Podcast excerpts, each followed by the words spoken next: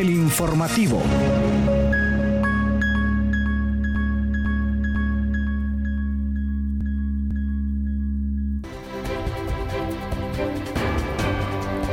Buenos días, buenos días, bienvenidos a nuestros queridos oyentes. Gracias por sintonizar la radio digital de Red Comunica y hoy acompañarnos en este espacio, el informativo. Les saluda Kaylin Espinosa en compañía de Moisés Aguilar les damos la bienvenida por estar con nosotros hoy, que es miércoles 12 de julio. Estamos a mitad de la semana, estamos casi a mitad del mes, pero tenemos muchas energías y mucha información que compartir con ustedes. ¿Cómo está? ¿Cómo amaneció Moisés? Muy buenos días, Kaylin. Muy buenos días, Hugo en cabina en controles y muy buenos días a toda la comunidad universitaria que nos sintoniza a través de esta edición del informativo. Le comento que el día de hoy amanecí alegre, con frío, ciudad universitaria y todo Tegucigalpa. ¿Está nublado? Amaneció bastante nublado y bastante fresco, bastante airoso el día de hoy. Así es, pero por ahora pues le invitamos a que se quede con nosotros Moisés porque le vamos a llevar toda la información eh, del acontecer universitario. Inmediatamente pasamos a titulares.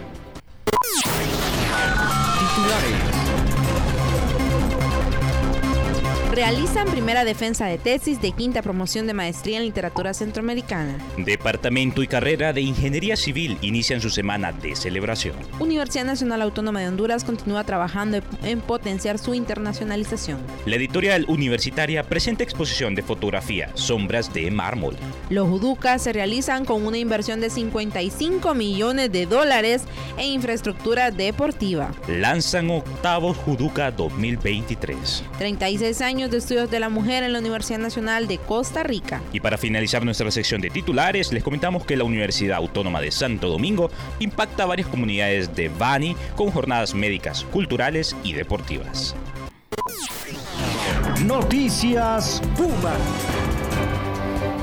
Comenzamos la información nacional contándole que el Recientemente, la licenciada Claudia Yamilet López Castillo, estudiante de la quinta promoción de la maestría en literatura centroamericana de la Universidad Nacional Autónoma de Honduras, realizó la defensa de su tesis, convirtiéndose en la primera maestrante de dicha promoción en realizar este proceso. El trabajo de investigación de López se titula Los secretos familiares y la configuración del fantasma en la ruta de su evasión y larga noche hacia mi madre y fue aprobado por unanimidad con mención honorífica. La tesis fue asesorada por la doctora Pilar López de la Universidad Nacional Autónoma de México, quien fue docente de la maestría hondureña antes mencionada y también ha colaborado como asesora en otros importantes trabajos. De hecho, ella fue también asesora del coordinador em, académico de esta maestría que el año pasado obtuvo su título de doctor. Es que cabe mencionar que la terna evaluadora de dicho trabajo estuvo presidida por el máster Wendy Calix, docente de la maestría y jefa de la unidad de gestión de la investigación científica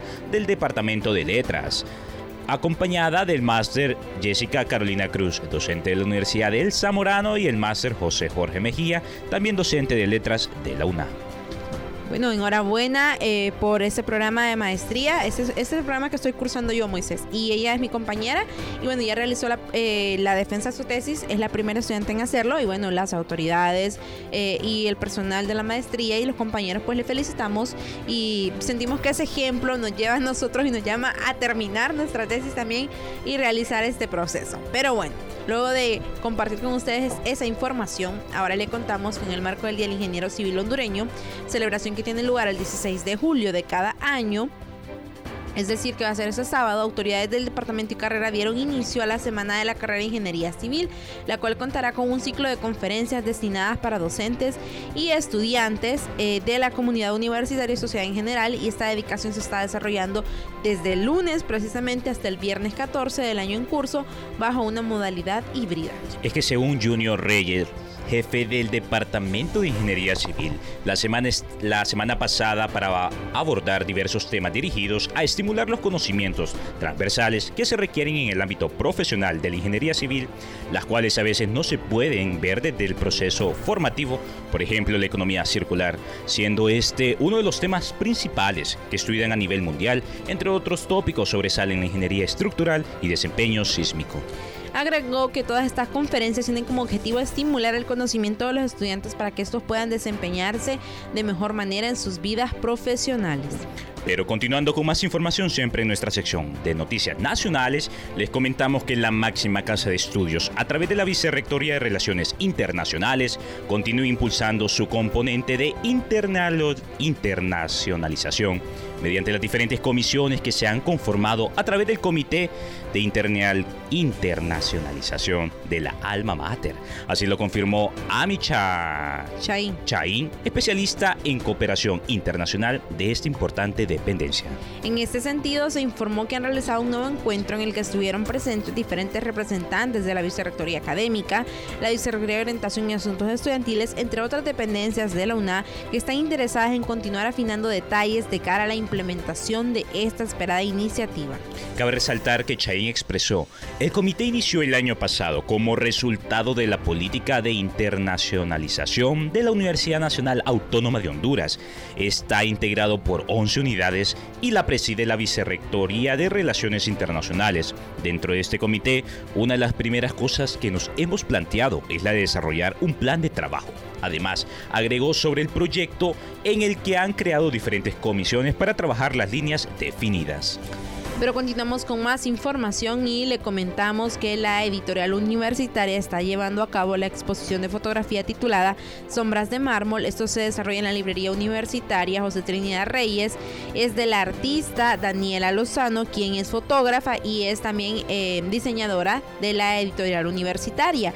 Y esta estará disponible. Se inauguró el lunes 10 a las 2 de la tarde, fue el conversatorio de inauguración y va a estar disponible hasta este viernes 14 para que pues, público interesado pueda visitar esta exposición. Es que el artista Daniela Lozano expresó, la exposición nació con el propósito de mostrar las condiciones actuales del, del cementerio general, el enorme impacto artístico que tiene a través de sus esculturas y cómo la misma naturaleza ha ido recuperando el espacio en este lugar. En cada una de las fotografías, Lozano hace que el espectador viaje hasta lo más profundo del cementerio general para mostrar la riqueza artística e histórica que el lugar posee, además de servir como un llamado de atención del abandono en que se encuentra dicho recinto. Además, un evento donde se busca la conexión entre lo estético y lo religioso a través de la decoración de las tumbas, ofreciendo una visión antropológica de la identidad cultural y el arraigo histórico. Así que le invitamos a la comunidad universitaria que pueda acudir y visitar esta exposición. Moisés, en muchas ocasiones estas exposiciones y en otros países a veces son pagadas. O sea, aquí la tenemos gratis, la tenemos pues al alcance de nosotros, eh, porque ese es un convenio entre la editorial universitaria y la librería y porque el artista es de, de casa, entonces por eso también lo está haciendo. Entonces pues eh, podemos visitarlas y, y verlas de manera gratuita y en cualquier momento. Así es, Kaylee. Pero luego de escuchar las noticias más relevantes a nivel nacional, pasamos con la sección de noticias universitarias internacionales. Noticias internacionales universitarias.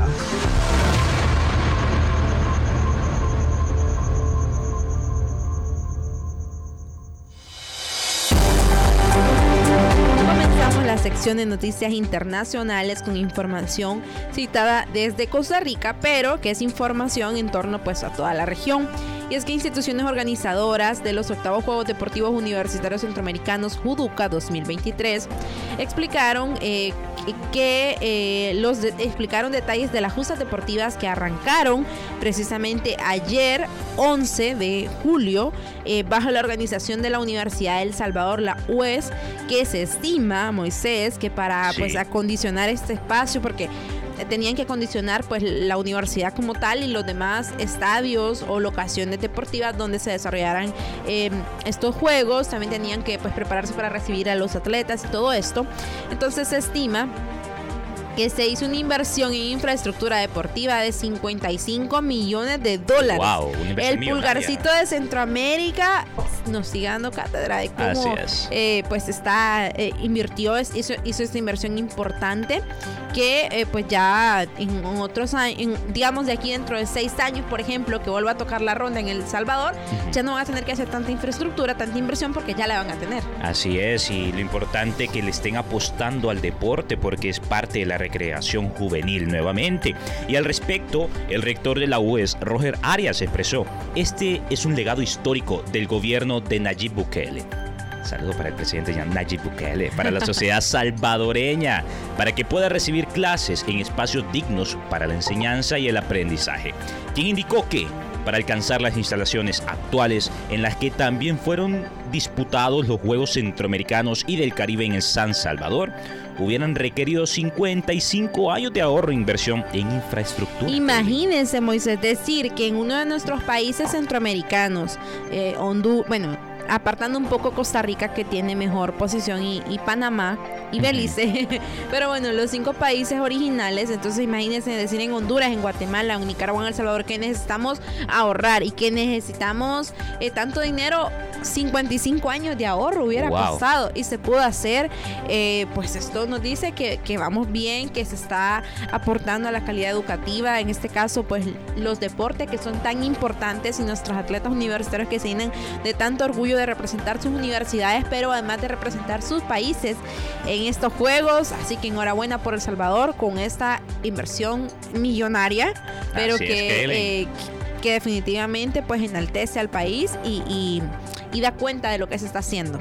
Así es, Kaylin. Pero continuando con más información, pasamos directamente a la ciudad al país del Salvador, donde la Universidad de El Salvador, junto al Consejo Regional de Vida Estudiantil y el Instituto Nacional de los Deportes, lanzaron oficialmente los octavos Juegos Deportivos Universitarios Centroamericanos El Salvador 2023, los Juduca. Cabe mencionar que las competencias que se están desarrollando en El Salvador serán gratuitas y se espera particularmente que asistan los miembros de la comunidad universitaria, es decir, estudiantes, docentes y trabajadores. Es que cabe resaltar que el Juduca 2023 es un reencuentro presencial de 10 disciplinas deportivas, donde participarán más de 1.600 atletas provenientes de las 24 universidades públicas que componen el Consejo Superior Universitario Centroamericano, el FA, el CESUCA. Además, se realizarán competencias en las disciplinas de atletismo, natación, ajedrez, fútbol 11, fútbol sala, baloncesto, tenis de mesa, taekwondo, voleibol y karate. Y este evento deportivo tendrá la participación de más de 2.500 personas en su organización, ya que es un evento grande y es el judoka más grande en la historia, de acuerdo al comité organizador. Y bueno, creo que también por el auge que ha tenido de que sea este encuentro presencial, pues por tema de la pandemia y todo esto se había trazado. Entonces, digamos que es súper esperado.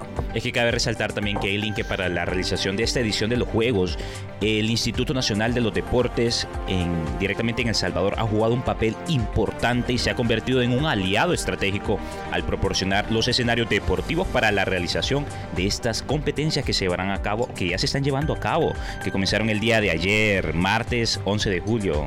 Una, disputa totalmente emocionante. Que ya hemos visto algunos resultados positivos eh, para la UNA, para la máxima casa de estudios pero seguimos esperando más resultados en los medalleros y que pues traigamos más noticias positivas. Pero luego de hablar de deportes, vamos a continuar en Costa Rica, pero ahora le hablar del Instituto de Estudios de la Mujer que ha contribuido al desarrollo y la transformación social de Costa Rica en los últimos 36 años, impulsando estudios de género, implementando políticas institucionales y promoviendo la igualdad de género. Para la celebración del aniversario se llevó a cabo el pasado 29 de junio el foro El Instituto de Estudios de la Mujer y su aporte a la sociedad costarricense en los últimos 36 años en el auditorio de la Facultad de Filosofía y Letras. Durante el conversatorio se hizo un recordatorio en la historia destacando los esfuerzos, luchas, logros y compromisos hasta el día de hoy con la participación de la decana de la Facultad de Filosofía y Letras, Viviana Núñez, la directora del Instituto de Estudios de la Mujer, Fanela Giusti, la exdirectora y fundadora del Instituto de Estudios de la Mujer, Zaira Carvajal. Es que mire, Kaylin, que el papel que tiene la mujer en la sociedad hoy en día es muy diferente, podríamos decir, al que tenía hace 50 años atrás. Cómo ha venido evolucionando y tomando. Ha ganado espacios. bueno, decir ganar espacios bueno, sí y no, porque son espacios que nos correspondían, pero que nos han sido negados. Entonces, pero que, se están volviendo a retomar y que las mujeres hoy en día nos han demostrado que, que podemos hacer lo que sea, que podemos ejercer cualquier profesión eh, y tomar cualquier puesto en la sociedad. Así es, Kaylin. Pero luego de escuchar esa información, pasamos directamente a República Dominicana, donde la Universidad Autónoma de Santo Domingo, a través del programa Solidaridad y Esperanza de la Vicerrectoría de Extensión, impactó este fin de semana a las comunidades de El Maní, La Saona y Fundo de Baní con la ejecución de la jornada médica, social, cultural y deportiva, donde fueron favorecidos cientos de habitantes.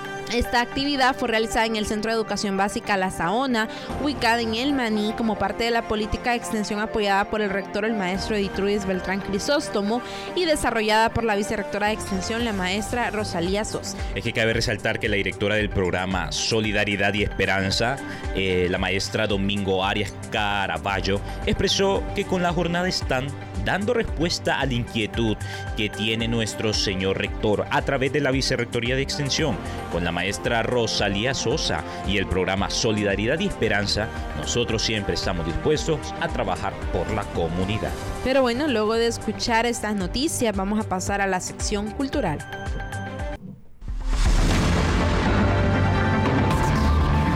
Cultura universitaria.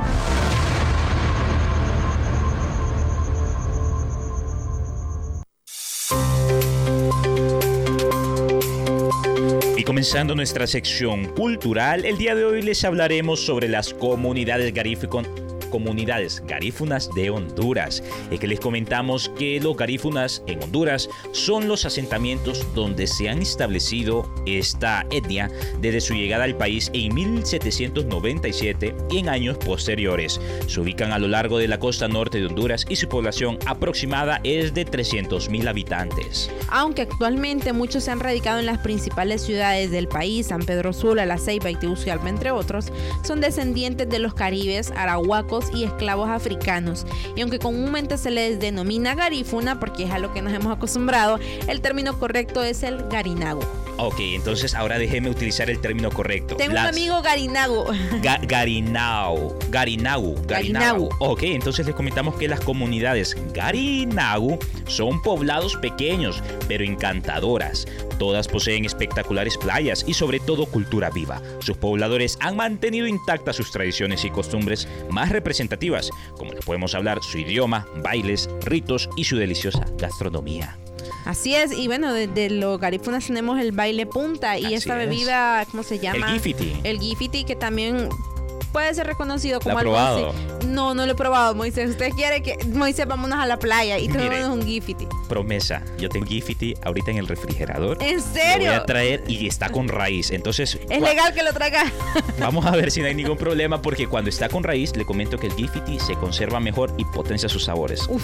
Con un cuarto o con una onza, creo que le llaman. Una onza, usted termina bien Uy, feliz. No, entonces tráigame mililitros de, de Pero mire, qué, qué emocionante conocer más de nuestras culturas hondureñas y que las enaltezamos los garinagos. Ahora continuamos hablando siempre en la sección de cultura, Moisés, y vamos a hablar de algo que estábamos hablando ayer. estábamos diciendo que no conocíamos la fortaleza de Santa Bárbara, pero que sí conocíamos la fortaleza de San Fernando de Omoa, que digamos, como lo más famoso. Y esta fortaleza, le cuento, es una majestuosa edificación construida con la finalidad de defender las riquezas y la comunidad de los ataques piratas. Es que cabe mencionar que el castillo, como se le conoce, es uno de los grandes atractivos del municipio de Omoa y de la ciudad de Puerto Cortés, porque entre sus paredes se quedó guardada gran parte de la historia del lugar. Está ubicada en un municipio de Omoa, una bella comunidad situada frente al Mar Caribe, con una población aproximada de 30.000 personas. La fortaleza de San Fernando de Omoa es el lugar más visitado de Omoa, es uno de los más famosos de Honduras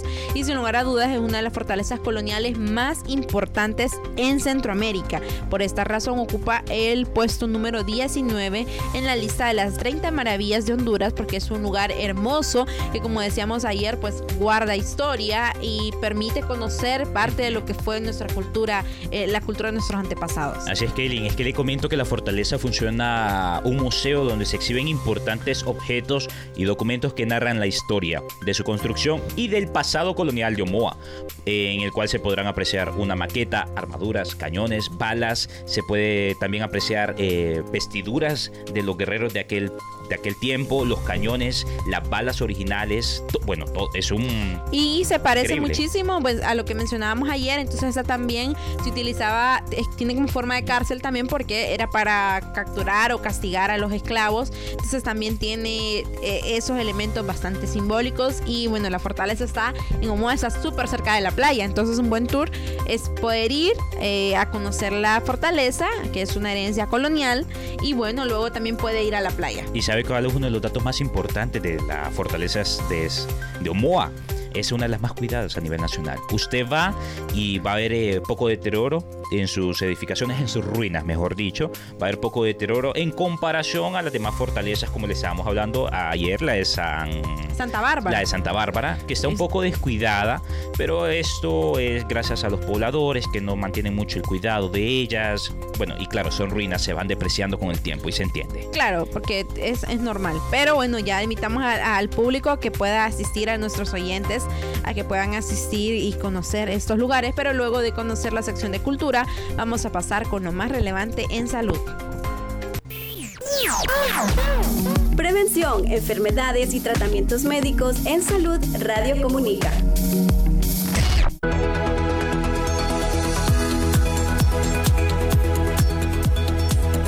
Y para comenzar en nuestra sección de salud, les comentamos el día de hoy sobre los beneficios de la cola de caballo. Y este cabe resaltar que es un remedio eficaz para la retención de líquidos, puesto que es diurética. La cola de caballo puede aumentar un 30% la secreción de orina debido a su contenido de sales de potasio, flunoides, Flavonoides. fla- flavonoides y sapóninos y favorece al flujo urinario y por eso es recomendada para, la, para solucionar problemas de retención de líquidos en general.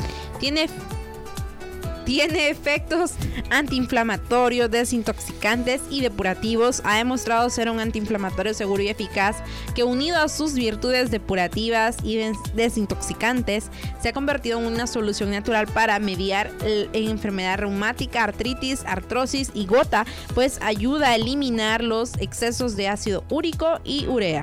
Es que también cabe mencionar que la cola de caballo ayuda a mejorar el cabello, las uñas y la piel cuando se usa en loción o masaje. Contribuye a la regeneración del cuello, Cuero, del cuero, cuello- del cuero, cuero cabelludo, cabelludo. y proviene la caída del cabello y combate la caspa. Además porque coadyuva a la formación de colágeno, fortalece las uñas y mantiene libre de hongos y bacterias el cuerpo.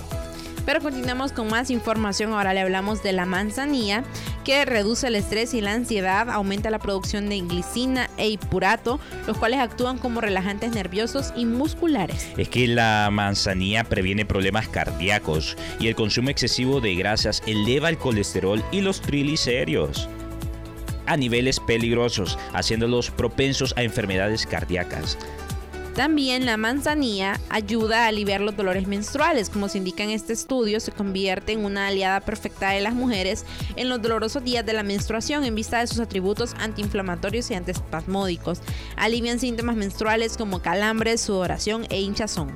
Es que también esta mejora el sistema digestivo y los principales activos que contiene esa extraordinaria planta medicinal se han usado por siglos para calmar los calambres estomacales y puesto que es un poderoso estimulante digestivo y ayuda al buen funcionamiento de los intestinos. Fortalece el sistema inmunológico. Por sus cualidades posee la capacidad de disminuir las infecciones digestivas y favorecer la flora intestinal. Esta acción en el aparato digestivo es fundamental para el correcto funcionamiento del organismo, por cuanto en buena medida el sistema inmunitario radica ahí, así que son muchísimos de los beneficios de la manzanilla, que tomar un té de manzanilla es súper bueno eh, para cualquier cosa, ya sea pues obviamente en su formato original es mucho mejor, pero si usted compra un té comercial de manzanilla, también se va a sentir muy aliviado y muy relajado. Así es, Kaylin, pero luego de comentarles sobre la cola del caballo y la manzanilla, pasamos directamente lo, con lo más sobresaliente en el mundo deportivo a nivel universitario.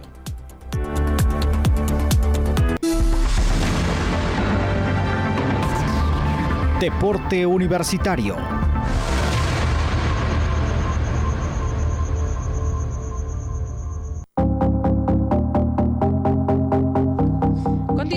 Con la información deportiva y le traemos información calientita traída pues en vivo y en directo desde el lugar donde se están desarrollando estos juegos, eh, los Juduca, que hemos hablado bastante de los Juduca en este programa, que son en San Salvador, El Salvador. Y es que ayer iniciaron con la participación de 162 atletas de nuestra máxima casa de estudios para participar en las 10 disciplinas, en donde pues ayer jugaron 6 de esas 10 disciplinas y a continuación vamos a leerles el resumen deportivo de este primer día de competencias con información que nos trae nuestra compañera Catherine Ramírez desde eh, eh, San Salvador.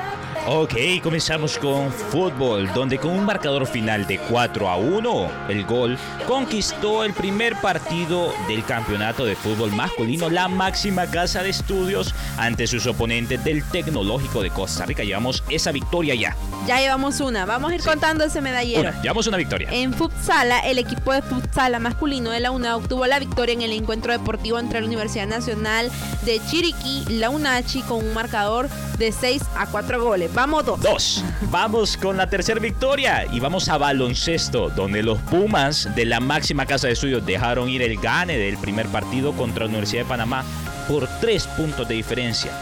Pero llevamos la victoria en este caso. Acá, ah, ok, y le sigo comentando más. Sí. Estábamos, estábamos. En baloncesto. Usted leyó baloncesto. Ok, aquí tengo voleibol. Le comento que los equipos de voleibol de ambas categorías de la UNA se enfrentaron ante los equipos anfitriones de estos juegos, que es, pues, es la Universidad, la UES, en el Instituto Nacional de los Deportes de El Salvador. Y aquí los voleibolistas masculinos Pumas de la UNA ganaron el partido con un resultado de 3 a 0 set y desglosado 25-17, 25-10 y 25-15. Seguimos con tenis de mesa. Ok, vamos con tenis de mesa y para este primer día de competencias en el deporte de tenis de mesa se jugó el evento por equipos tanto masculinos como femeninos, donde los Pumas masculinos formaron parte del grupo 1 con la Universidad de Costa Rica, la UCR y la Universidad de Panamá, en donde al final de este martes 11 de julio, o sea, el día de ayer, ocuparon la segunda posición del grupo. Bueno, la segunda, La segunda. vamos todavía, vamos con plata. Pero le con- continuamos con ajedrez, Moisés. Y es que en ajedrez, las primeras dos rondas por equipos e individuales del ajedrez dieron inicio ayer, precisamente donde se enfrentó Carlos Godoy contra la Universidad Tecnológica de Panamá y el TEC de Costa Rica y Olga Carías. Ganó su primera partida contra la Universidad Nacional de Estancia de Educación a Distancia de Costa Rica eh, y contra la UNACHI. En cuanto a las rondas por equipo femenino, se jugó ante la Universidad de Costa Rica y ante la UPN. Y bueno, ahí, ahí van dándose algunos de los resultados. Así que le invitamos a estar pendiente de todos los resultados que les vamos a estar dando calientitos recién salido de cada uno de los partidos con estas conexiones directas, con estos enlaces directos que tenemos nuestras colaboradoras Catherine Ramírez y Clarisa Donaire directamente en la ciudad de San Salvador en estos octavos Juegos Centroamericanos Universitarios, los famosos Juduca. Pero bueno, ha llegado el momento de despedirnos, luego de llevarles toda esta información. Así que, eh, pues gracias por sintonizarnos.